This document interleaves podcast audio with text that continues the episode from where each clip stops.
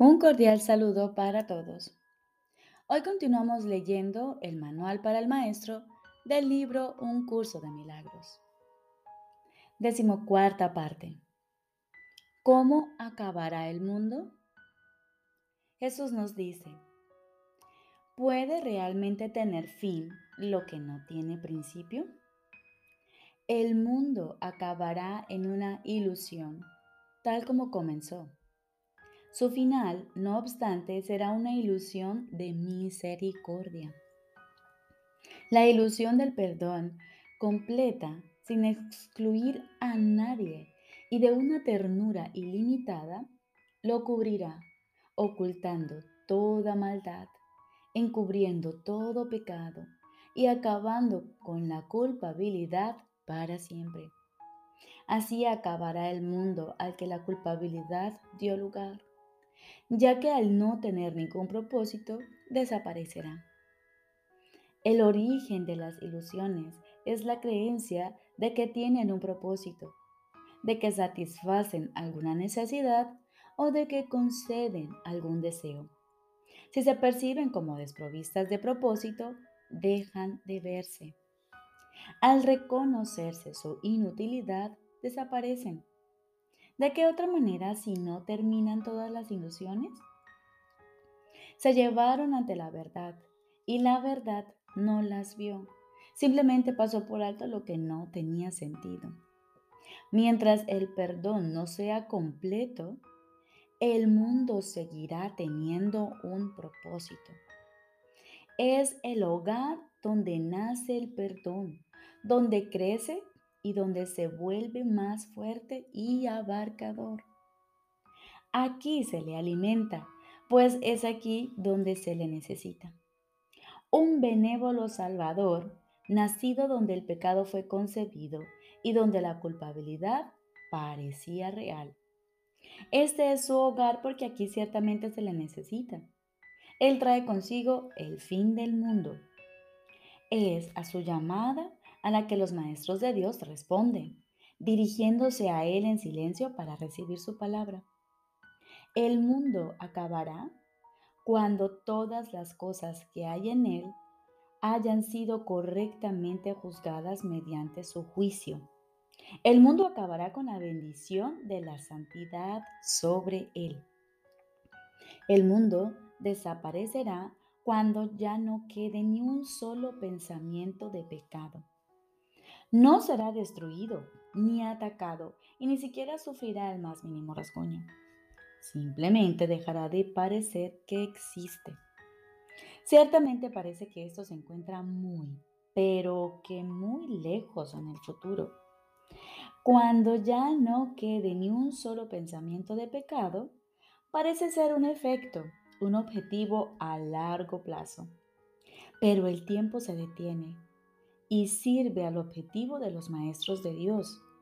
En el instante en que cualquiera de ellos acepte la expiación para sí mismo, no quedará ni un solo pensamiento de pecado.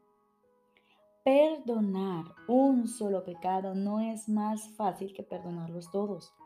La ilusión de que hay grados de dificultad es un obstáculo que el Maestro de Dios tiene que aprender a pasar de largo y dejar atrás. Un pecado que un maestro de Dios perdone completamente puede consumar la salvación. ¿Puedes comprender esto? No. Eso no tiene ningún sentido para los que están aquí. Sin embargo, es la lección final con la que se restaura la unidad. Esto va en contra de la manera de pensar del mundo, pero recuerda que el cielo también va en contra.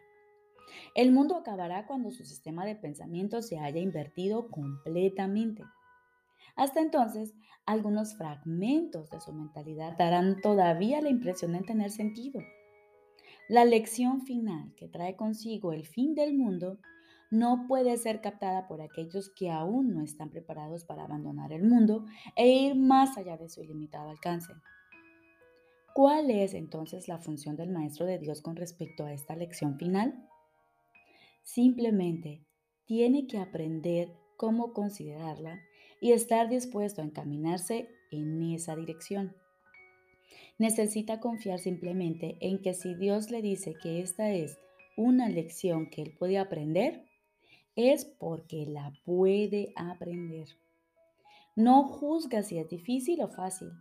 Su maestro se la señala y él confía en que él le enseñará cómo aprenderla.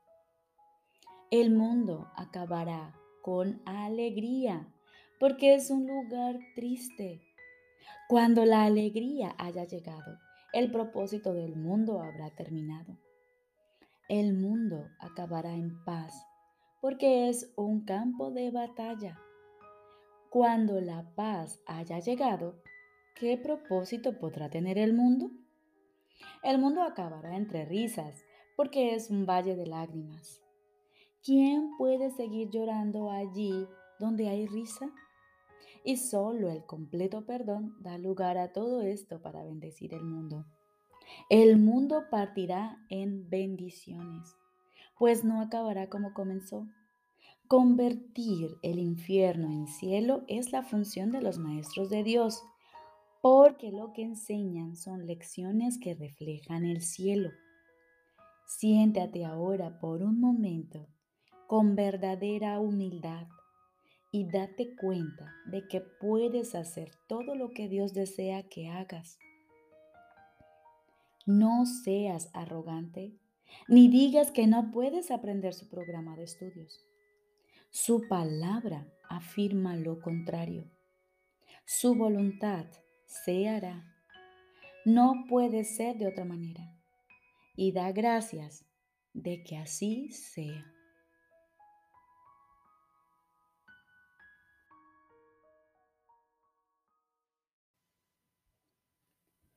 Ahora continuamos con el libro de ejercicios.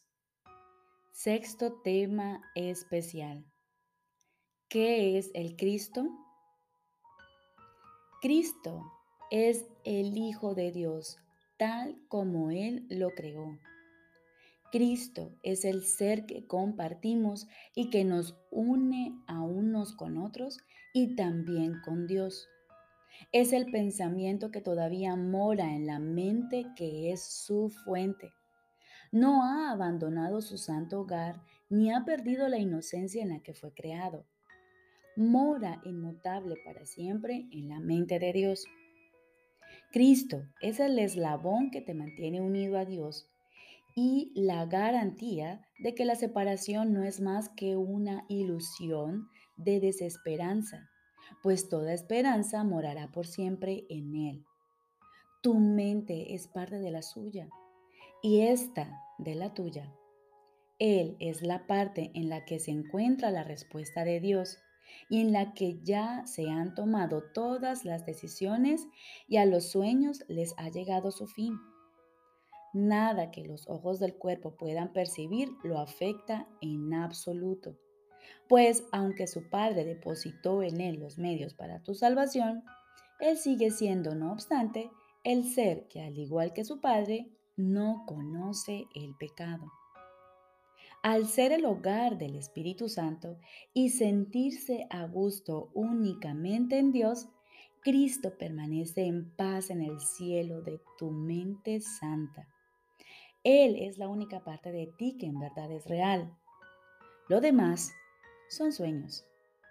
Mas estos se le entregarán a Cristo para que se desvanezcan ante su gloria y pueda por fin serte revelado tu santo ser, el Cristo. El Espíritu Santo se extiende desde el Cristo en ti hasta todos tus sueños y los invita a venir hasta Él para que puedan ser transformados en la verdad. Él los intercambiará por el sueño final que Dios dispuso fuese el fin de todos los sueños.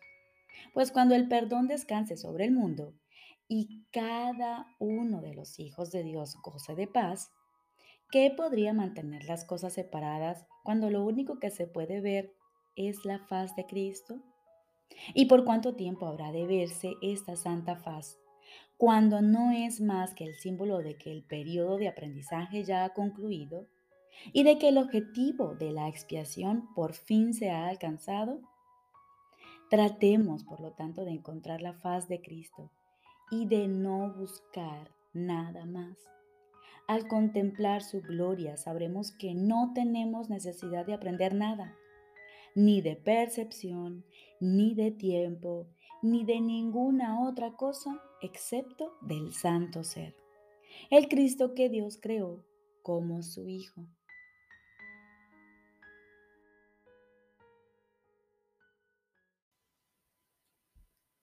Lección número 272. ¿Cómo iban a poder satisfacer las ilusiones al Hijo de Dios? ¿Cómo iban a poder satisfacer las ilusiones al Hijo de Dios? Padre, la verdad me pertenece. Mi hogar se estableció en el cielo mediante tu voluntad y la mía. ¿Podrían contentarme los sueños? ¿Podrían brindarme felicidad las ilusiones? ¿Qué otra cosa sino tu recuerdo podría satisfacer a tu Hijo? No me contentaré con menos de lo que tú me has dado. Tu amor, por siempre dulce y sereno, me rodea y me mantiene a salvo eternamente. El Hijo de Dios no puede sino ser tal como tú lo creaste. Hoy dejamos atrás las ilusiones. Y si oímos a la tentación llamarnos e invitarnos a que nos entretengamos con un sueño, nos haremos a un lado y nos preguntaremos si nosotros, los hijos de Dios, podríamos contentarnos con sueños cuando podemos elegir el cielo con la misma facilidad que el infierno. Y el amor reemplazará gustosamente todo temor.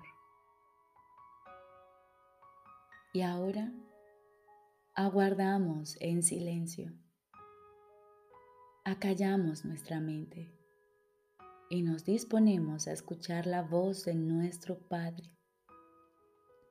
Estoy seguro de que Él te hablará y de que tú le oirás.